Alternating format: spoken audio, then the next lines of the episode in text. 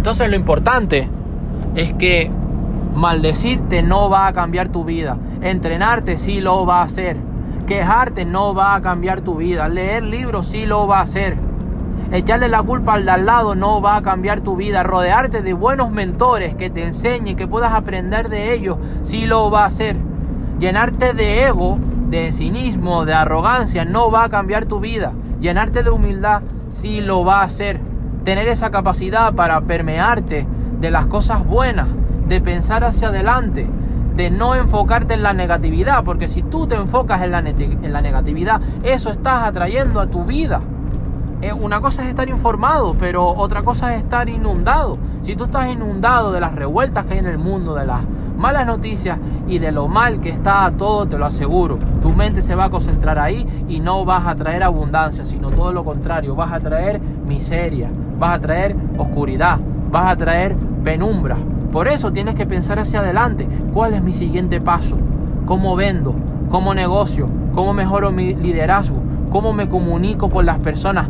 Cómo mejoro mi oratoria, cómo verdaderamente me dejo influenciar de personas que me lleven al the next level, al siguiente nivel, para yo romper esos paradigmas, esos techos mentales, esas conversaciones limitantes que no me están dejando seguir adelante. Si es que lo más maravilloso, señoras y señores, es el modelaje. Lo más maravilloso es rodearte de buenas personas, lo más maravilloso es ser dinámico, es decir, esa velocidad de readaptarte, de adaptarte al entorno. ¿Qué pasa cuando tu entorno cambia? Que la probabilidad de que tú cambies es mayor. Pero ¿qué pasa cuando tú cambias? Cuando tú desde dentro cambias. Que ya no hay probabilidad, sino que todo, todo, todo cambia. Tu manera de ver las cosas, no solamente con los ojos, sino con la mente tu manera de hablar a las personas, tu manera de transferir, de enseñar, no solamente de comunicar o informar, sino hacerte entender cómo puedes dar beneficios, cómo puedes mejorar en tus negocios, cómo puedes mejorar en tus transacciones, cómo puedes mejorar en tu empresa, organización, estructura, cómo puedes mejorar como ser humano como una relación para los demás. Cómo puedes mejorar en tu familia, cómo puedes mejorar en tu base de poder, en tus amigos y en las personas también desconocidas. Cómo puedes mejorar en tus futuros clientes. Todo eso funciona y se modifica desde el yo. Tú no puedes cambiar un árbol simplemente por cambiar los frutos, simplemente por arrancar los frutos y decir, hoy quiero peras si tienes un limonero plantado en tu mente efectivamente vas a tener que cambiar la raíz. Y la raíz son tus paradigmas, tus programas mentales, tu sistema de creencias, cómo estás programado neurolingüísticamente. Cuando empiezas a hacer esos cambios y empiezas a apretar esos botones, nuevas formas de pensar se empiezan a detonar en tu mente.